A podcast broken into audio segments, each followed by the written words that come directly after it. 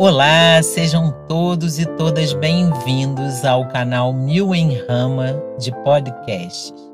Eu sou Maristela Barenco e trago para você, amorosamente, todas as segundas-feiras, um episódio sobre alguns temas da existência para os quais não há muitos espaços coletivos e formais de aprendizagem e reflexão.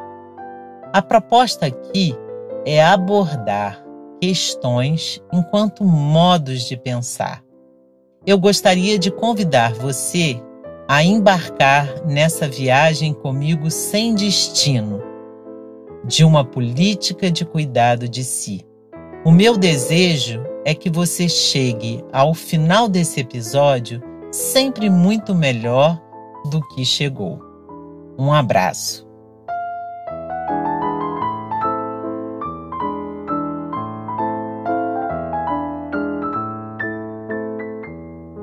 Bom, hoje eu estou gravando o episódio numa região rural, à noite, e aqui tem alguns sonzinhos de natureza que eu não tenho como evitar e que na verdade até compõem com o tema que eu trago, que é diminuir escalas e expandir a vida. Uma das características da sociedade do desempenho de que nos fala o filósofo coreano Byung-Chul Han é o fato dela ser dimensionada para os infinitos. De fato, os tempos passaram a se emaranhar e vislumbramos pouco as pausas, as transições, os fins dos ciclos, os términos, os desfechos. Todo fim já é o recomeço de algo mais. Termina-se um relacionamento, imediatamente adentra-se noutro. Perde-se alguém querido e logo há a cobrança para que um luto seja superado. Termina-se um curso e já se pensa em tantos outros. Os dias de trabalho não terminam, são interrompidos por conta de nossa exaustão. Já tive essa sensação em tempos de mais consciência de achar que deveria prosseguir até finalizar as tarefas e depois mergulhei numa exaustão. Porque sempre ficarão coisas concretas a serem feitas, por exemplo, como uma resposta a um e-mail ou despacho de um documento. Mas também sempre ficarão processos imateriais, já que nessa servidão voluntária em que nos encontramos, em que o capataz mora dentro de nós, almejamos uma promoção, uma pontuação maior, uma comissão extra, um reconhecimento do outro, e essas são questões imateriais. Então, aquele processo dos nossos antepassados em que o trabalhador saía de seu local de trabalho e podia adentrar com inteireza o seu espaço doméstico, inexiste. Em casa, continuamos respondendo um WhatsApp, um e-mail, adiantando um trabalho. E esse processo é infinito não sei mesmo se existe alguém hoje em dia que, estando de férias, pode dar-se ao luxo de não ver o seu WhatsApp. Corre o risco de voltar e ter sido substituído por uma pessoa considerada mais leal e comprometida, vulgo nome de puxa-saco. Quem não nasceu antes da internet não tem ideia do que significou em termos de mudança para o mundo essa realidade. Nos anos 60, um acontecimento que se desse do outro lado do mundo com alguém poderia levar muitos dias para ser notificado por outro alguém aqui. As distâncias eram grandes, o tempo era restrito e mais lento. Nos anos 70, se precisássemos fazer uma pesquisa escolar, tínhamos que nos dirigir fisicamente a uma biblioteca e manusearmos e consultarmos nossas próprias questões em livros limitados. De alguma forma, o limite nos acalma, porque sabemos que atingiremos um fim. Hoje, você pode pesquisar dias e mais dias e encontrar infindáveis fontes de pesquisa. Sempre mergulharemos em novos hiperlinks. O que eu quero é, acima de escrever é que as escalas mudaram, tanto em relação à experiência do tempo, que é muito mais acelerado, em relação ao espaço, Podemos estar virtualmente em muitos espaços relacionais ao mesmo tempo e em relação à ação e ao trabalho, em que somos chamados a sermos multitarefas. Nesse oceano de infinitos, nós, que somos finitos, nos perdemos. Não damos conta, ficamos ansiosos, ficamos exaustos. Vamos nos dopando na ilusão de que conseguiremos e que quando não conseguimos, há um defeito nato em nós que precisa ser superado. Vejo agora, por exemplo, nas aulas remotas. Estamos ali, diante da turma, com um universo de alunos que não abrem as suas câmeras, mas que usam o chat para uma aula paralela, enquanto temos que nos concentrar no tema em questão e nas TICs, que são as tecnologias de informação e comunicação. E os alunos querem assistir às aulas enquanto fazem outras coisas. Argumentam que têm boas notas ao final do semestre e que podem fazer outras coisas enquanto têm a aula. Não entendem que o processo é muito mais importante do que o resultado e que no processo ocorre experiências dialógicas cujas condições supõem presença e atenção. E quando isso acontece em uma graduação em educação, o que pensar desses futuros professores que pensam a educação como um processo tão automático assim? Nesse contexto, a vida fica contraída. Ela se torna desperdiçada cotidianamente, porque não existe mais nem o presente e nem a presença, esse estado do ser.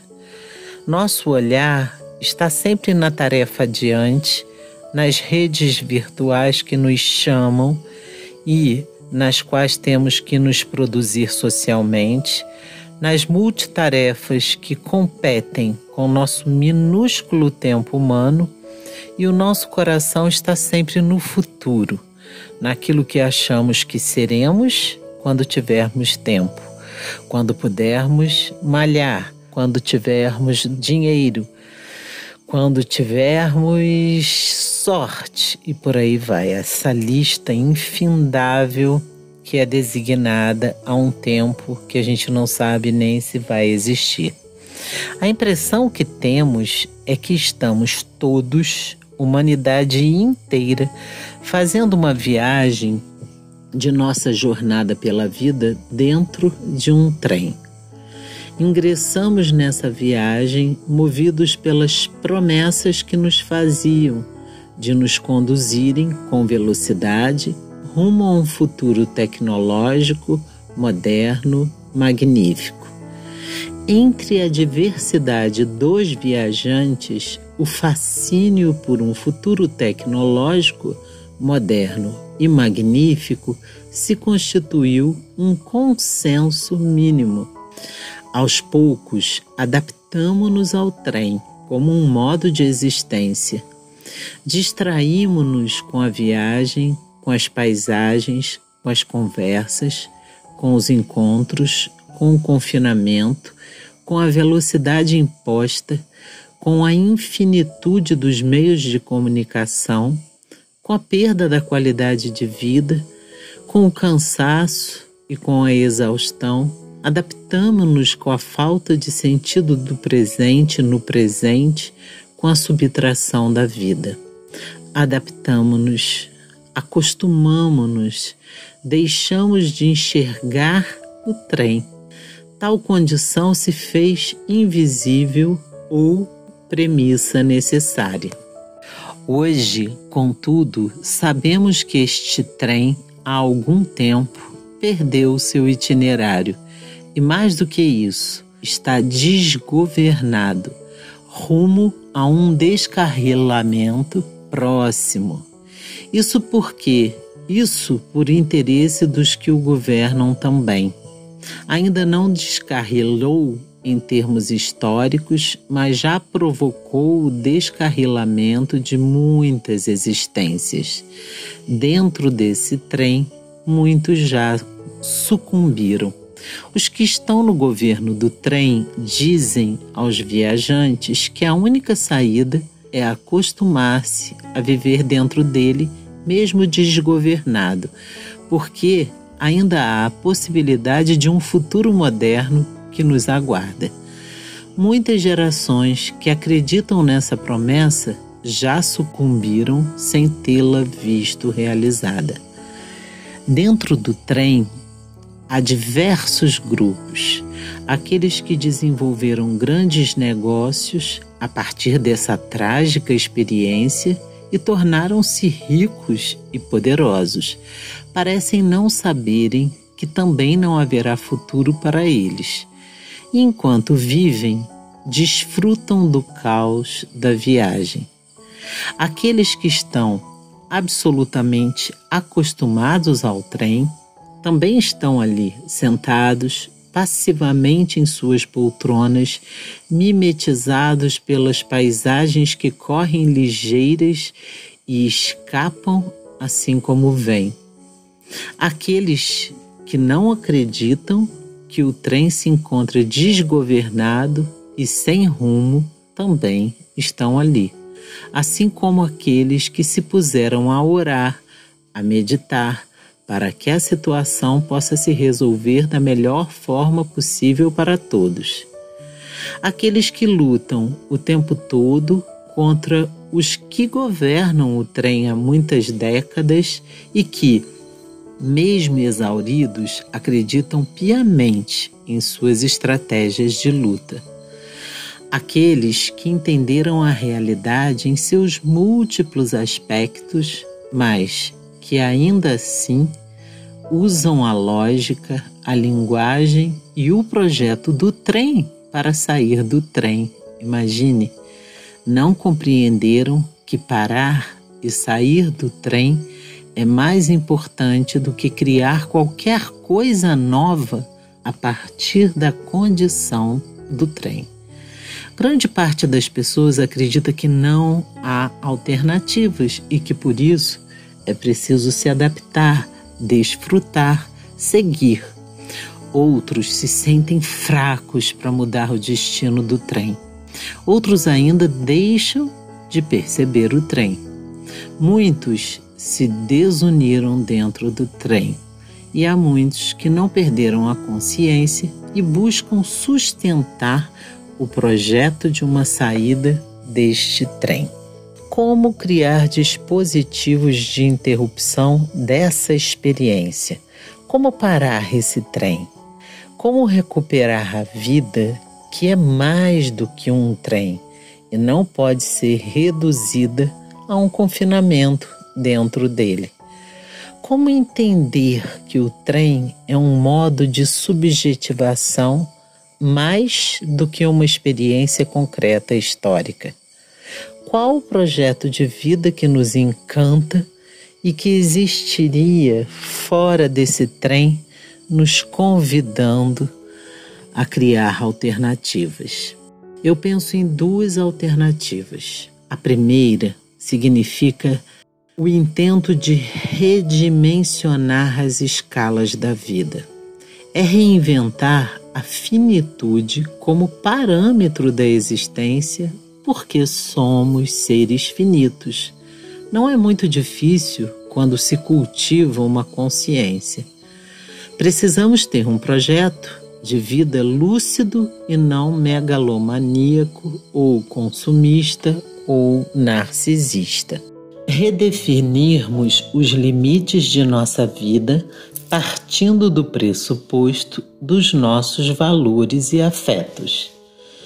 O que adianta a um pai de família conseguir um mega emprego em que ele ganhará muito, mas ficará metade do mês longe dos filhos que crescem e da mulher que ama? Será que ele não pode ser feliz ganhando um pouco menos e curtindo diariamente a sua família? Será que precisamos, por exemplo, na universidade, escrevermos 10 artigos científicos para que o nosso currículo Lattes bombe? Ou será que poderíamos escrever um artigo que fosse com qualidade, que refletisse a inteireza de quem o escreve? Será que precisamos dizer sim a todos para sermos amados ou parecermos muito bons? Ou podemos ensaiar amorosamente alguns nãos, tendo em vista nossa integridade? ler menos livros com mais qualidade, querer menos seguidores, por exemplo, nas redes sociais, para poder interagir mais, ter menos bens materiais para que possamos ser mais livres, fazermos menos cursos com mais qualidade, fazer menos coisas, comprar menos coisas necessitar de menos coisas, poder trabalhar menos em função da nossa necessidade que diminuiu e se tornou mais realista.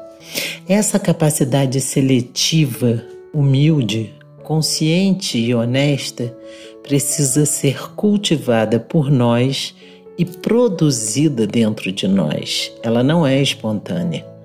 Qualidade de vida e prosperidade envolvem um espectro de experiências.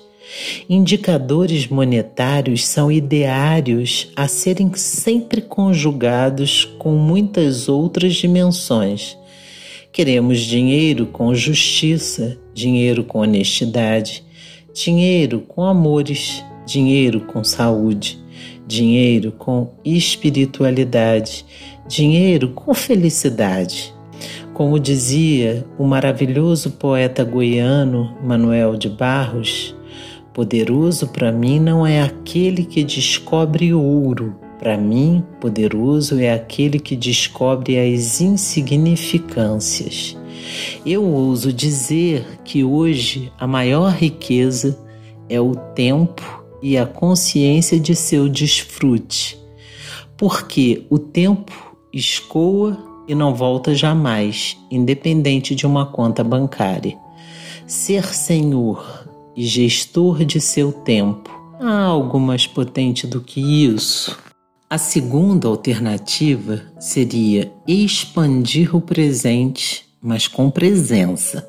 Reduzimos as escalas, mas precisamos reavivar os sentidos significa organizar a vida de tal modo que nenhum momento possa nos roubar ou nos alienar da extraordinária experiência de estarmos vivos aqui e agora. Seria poder desfrutar dos momentos e das relações de amor, tais como e quando elas aparecem, sem termos que adiar processos mas podermos conjugá-los com os trabalhos que precisamos executar.